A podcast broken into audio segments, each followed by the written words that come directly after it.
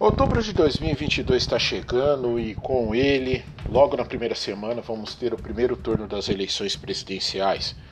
E eu percebo que muita gente anda perdida sobre como e qual fazer a melhor escolha de candidato. Então, nos próximos episódios, eu pretendo, utilizando um pouco da minha expertise, tanto no direito quanto em outras áreas também, fazer um perfil de cada candidato dizendo o que, que cada um pretende fazer se ao momento que ocupar o cargo de mandatário da nação.